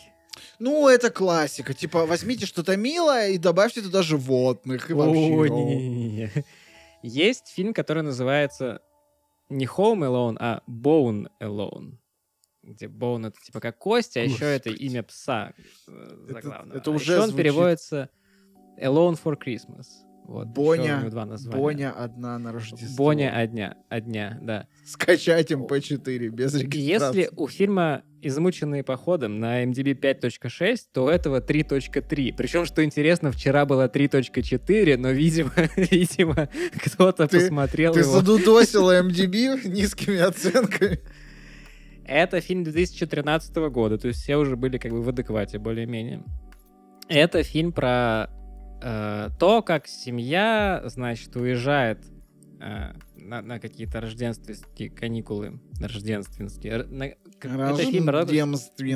Это, это отвратительный фильм. Это фильм про то, как семья уезжает на Рождество э, к своим каким-то родственникам, и они решают, не... у них две собаки. Они одну решают взять с собой, а другую сдать в приют. Вот ну, не в псы. приют, а на, на- на передержку. Потому что якобы этот Боун, Кость, короче, его зовут, он что-то там нашкодил, и вот... э, Хотя его подставила другая собака. А собаки в этом фильме говорящие. Ой-ой. А говорят они, ну, то есть их снимают, а потом им на компе делают, как будто бы у них рот открывается. А, да, да, я видел. Да, такое, вот да. эта вот штука. И собака это сбегает из передержки, потому что узнает, что их дом хотят ограбить. И дальше мы наблюдаем, как бы один дома, только ловушки делает собака, ты понимаешь? То есть он там сначала... обосрала весь дом, судя по всему, просто. Нет, он там, типа, он сначала процарапал там крыльцо, чтобы они упали вниз. А потом о, там он какие-то штуки там что-то... По-моему, даже что-то в розетку включил У эта него же собака. нет большого пальца. Как он, это У него нет большого пальца. Зубами, зубами. А, окей. он там какие-то узлы вяжет зубами, он там какие-то зацепляет клеммы зубами. Все делает зубами. Большой молодец. Он Хороший даже... мальчик. Та- та- Там есть замечательный эпизод, где в вентиляции лежит человек. Я такой, ух ты, это ж крепкий орешек. И в этот момент собака ему в жопу втыкает дротик. Вместо того, чтобы загрызть его, понимаешь? О, загрызть. Собаки хорошие в этом фильме, им нельзя грызть. Ох, короче, я эту хрень смотрел два присеста. Она идет всего час двадцать пять, но мне было просто физически больно это смотреть. Возможно, даже я заболел, но я не уверен. Я прям, ну вот ну это прям, это, это совсем плохо. И то что, факт, что они как бы пытаются хоть как-то, хоть чуть-чуть паразитировать на этом имени, это прям совсем ужасно. И я, кстати, вот советую тебе лично посмотреть этот фильм и сравнить его с четвертым «Один Потому дома». что ты меня ненавидишь, да? Нет, я хочу, чтобы ты мне сказал, это хуже или лучше, чем четвертый Сука. один дома. А может, ты просто посмотришь четвертый один дома и сделаешь... Нет, давай ты посмотришь лучше про собаку. Короче, избегайте любой ценой. Я постараюсь еще поотслеживать, есть ли еще какие-нибудь интересные франшизы, в которых главными героями становились собаки, и тогда мы сможем это все узнать. Сделать пес Оскар. Не, смотри, О, у нас был да. кот Оскар, значит, у нас должна быть Гравми. Как, Грэмми, но только Гав. Гавми. Г- Гавми. А Я уже знаю блядь, первую, первого призера премии Гагавну. А, вообще отсылки, отсылки а, в вот этих поздних фильмах про Один дома, они там густо намазаны и не только на франшизу Один дома. Вот у тебя, например, была история с крепким орешком, а у меня в последнем фильме а, есть отсылка на крестного отца. А, И где он на шрамом. Да, да, да, да, когда он такой сидит, значит, в такой рубашке с отглаженным воротом, и перед ним Мгм. такая гора скитлс, он падает в нее лицом. Я просто такой... Я упал лицом в стол в этот момент. Просто, блядь, зачем вы это сделали? Это типа кусочек для взрослых, которые смотрят с детям этот фильм? Или, или как? Так эти взрослые видели оригинальный «Один дома». Им уже плохо, блядь. Зачем вы это делаете? А там же еще есть э, самая ирония, там же еще есть момент, когда они смотрят что-то по телеку, и один из актеров говорит, блин, опять пересняли какую-то классическую комедию. Как же, как же это ужасно, что такое он говорит, не помнишь, нет? Господи, это страшные люди. Вот, типа, я, я не хотел говорить про «Матрицу», но вот за самоиронией туда Ну-ка надо завали, пожалуйста, я не смотрел. Мы с тобой позже об этом поговорим. Там вот никогда об этом не говорим. Мета, Потому что после фразы, что елки неплохое кино, я заканчиваю этот подкаст. А, на этом история «Один дома» не заканчивается, друзья. Не закан... Что еще хуже есть? Что сериал, веб-сериал. Игры. Любительский веб-сериал. Любительский интерактивный веб-сериал на DVD, в которого нужно играть с пульто. Ну, с, с пультом, да? Привет, э, черное дорожку зеркало на Netflix, интерактивное кино. блядь. А, не, а, были, было несколько игр, которые, кстати, даже довольно не всратые для своего времени. На Sega и вот все, что было вокруг в то время, выходило «Один дома» и «Один дома затерянный в Нью-Йорке». А, в «Один дома», значит, ну, по классике, семья улетает в Париж, Гарри и Марв собираются обокрасть дома в округе, в котором живет Кевин, и, значит, тебе нужно помешать им.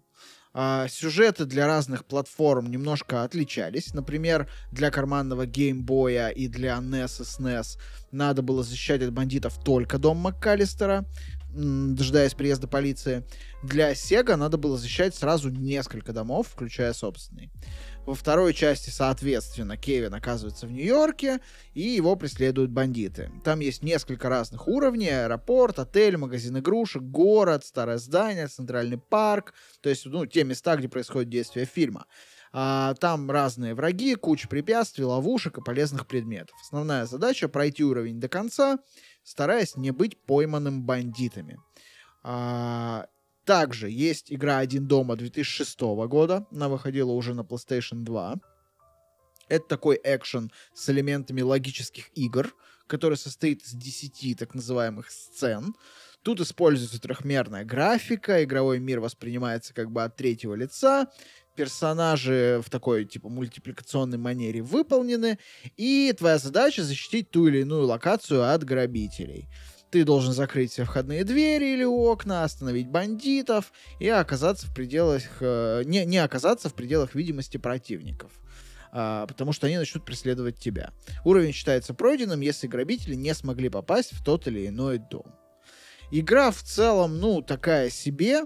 А, Все персонажи имеют шкалу здоровья, по истечении теряют жизнь, сохранений в этой игре нет, хотя имеется возможность сохранять заработанные очки. Ты можешь играть за одного из четырех доступных персонажей, которые принципиально друг от друга не отличаются. Ну и в целом она как бы никакого интереса не представляет. Вот в первые две части я даже бы поиграл, они для своего времени, повторюсь, довольно неплохие.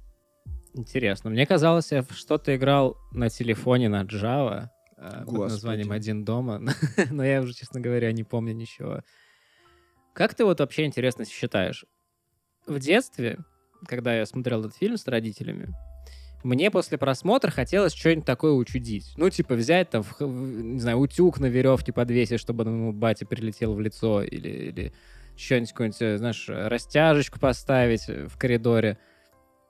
Не кажется ли тебе, что процент домашних, так сказать, травм подрастал после трансляции этого фильма? Или все же нужно воспитывать детей так, чтобы...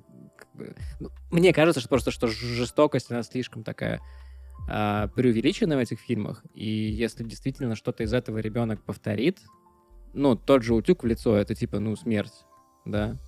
Слушай, это фильм своего времени. Тогда вообще по-другому подходили к уровню жестокости в фильмах и... Не-не-не, я тебе не говорю про, про, как бы, про то, что там общество требует. Я тебе конкретно говорю про детей, берущих пример. Вот. Ну, типа, да. Э, ну, да, это опасно. И сейчас за этим следят, тогда не следили. Ну, то есть, тут все очень Ну, просто. нужно, нужно ли забанить фильм «Один дома» к просмотру? Слушай, Какой нет. сейчас рейтинг у фильма «Один дома», интересно? Я все еще на стороне вот э, адекватности. Типа, воспитывать ребенка должна семья. И если ребенок увидит в фильме сигарету геев или как утюг скидывают на голову, он в целом, конечно, может пойти попробовать, но, кажется, задача семьи объяснить ему, что есть хорошо, что есть плохо, дать какие-то ориентиры и, самое главное, э, умение критически мыслить и видеть, как бы, где какие берега находятся. Поэтому а, ну, за- у них у всех рейтинг PG. Забанивать, поэтому я через... PG это с родителями, да? Это, да, parental guide- э, guiding. Мгм. Это когда можно с родителями, по-моему, с 14 лет или с 12. А, ну, то есть, правда, мне кажется, что нет. При этом первые два фильма очень хорошо а, сделаны. Они стилистически, очень, они скорее похожи на мультики вот в плане насилия, чем на реальность. Вот эти все да, звуки. но при этом нам показывают реальных актеров, и там как бы говорится, что, ну, ничего страшного не произойдет, если ты своему бате в лицо утюг швырнешь. Ну, слушай, там видно, что ему А. больно, что он, типа, теряет ориентацию. Как бы не совсем не... Теряет ориентацию. Все. Марв. Так, так, А, так. не совсем ничего не произойдет. Но при этом, да, я согласен с тобой, что это довольно опасно в плане повторения. Но типа, сейчас такой фильм бы не вышел. Ну, они, собственно, и не выходят. Выходят вот эти непонятные, где люди в стены врезаются, и нам это показывают, как, типа, что Подожди, ну, сейчас. А вот в этом новом фильме, который вот на Disney Plus, он, значит... Ну, там вот дротики. Там, Там, там есть моменты, ну да, там с дротиками есть момент, где, они точно, где она точно бы с умерла. шарами вот этими, я думаю, бейсболь, о, этим, э, шаром Бильярдным шаром бильяра в голову. в башку можно убить человека. Да можно, можно. Ну, когда он в дерево еще залетел, тоже, наверное, он бы умер. Ну, да. Ну, как бы тут непонятно. А, честно, не знаю. Ну, было бы ханжеством говорить, что типа, ой, я против такого в фильмах. Да ну нет, come on. Просто мне кажется, что... А у тебя не было желания повторить? Или ты, ты был слишком стар уже к тому моменту? Не, ну почему? Я видел эти фильмы в детстве, и у меня не было желания повторить Утюга. это в плане причинить кому-то боль. Мне было интересно, как он это конструирует. И я смотрел на мир вокруг себя после этого с точки зрения, как из этого мира можно что-то еще сконструировать интересное. Оно скорее побуждало меня вот к этой крафтингу, знаешь, как лего. Мгм. чем к Вот это насилию. я помню, да, такое было. Я тоже, вот да, вот это ты сейчас сказал, я вспомнил, что я тоже какие-то такие, я там план дома рисовал, там что-то, какие-то запасы шоколада отмечал, всякое такое, прям здорово было. Ну и опять же, в фильмах четко подано, кто негативный персонаж. То есть там никто своего отца, типа, не расстреливает из этого шаромета. Ты, типа, понимаешь, что мальчику угрожает опасность. А Гарри и Марв опасные. Они, типа, ну, правда опасные. Даже в третьем фильме грабители довольно опасные, потому что у них есть стволы. И это А вот в показывает. последнем фильме там никто не опасный. Там, да, ну, это просто какая-то беззубая, Сценаристы странная там опасны. тема, да. Их лучше бы изолировать от кинопроизводства. Ну, вообще, ну, все мне кажется, что не, не такой уж и плохой последний. Ну, ладно. вот мы, Дадим понимаешь, скидочку. мы в Ну. сортах говна сейчас роемся. Ну, Ну, типа, конечно. по сравнению Ну с вот, э, четвертым, Хорошо, да. давай так, давай так, давай так. Что хуже? А, Шестой один дома или второй Робокоп?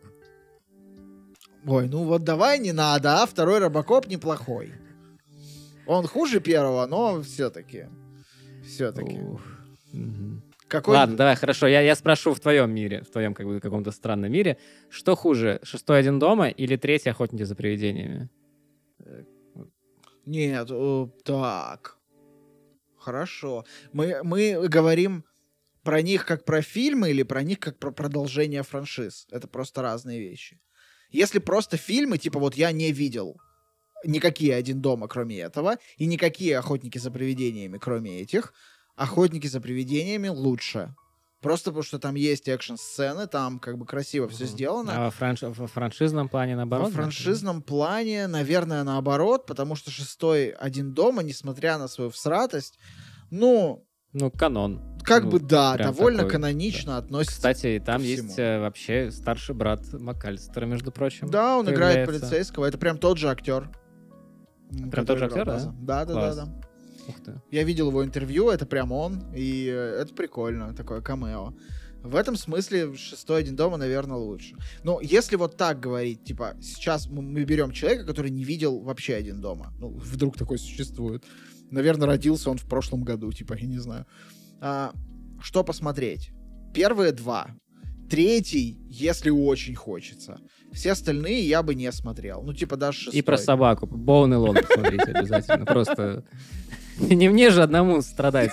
Пожалуйста. Там на томатах тоже что-то типа 10%. Я не помню уже. Тоже Ну, что-то там 5-5-5 отзывов. Это прям страшно, правда. В любом случае, первые «Один дома», первые два фильма, возглавляют мой список новогодних фильмов. Я каждый год их пересматриваю. А, и там этот год не стал исключением.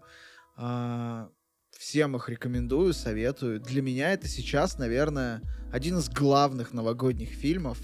Наряду там с «Пережить Рождество», с «Гарри Поттером» и еще с несколькими, которые мы обсудим в нашем а, специальном выпуске с ребятами из кульминации 10 числа. Заходите в Телеграм, чекайте конкурс по этому поводу, участвуйте и получайте крутые призы от ведущих.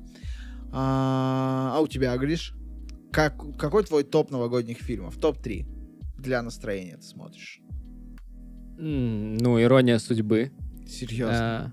А, Без шуток. Мне кажется, у тебя да. просто нехватка хтони. Ты типа живешь в Штатах и такой, бля, здесь слишком все пи***то, пойду посмотрю, блядь, А, иронию судьбы.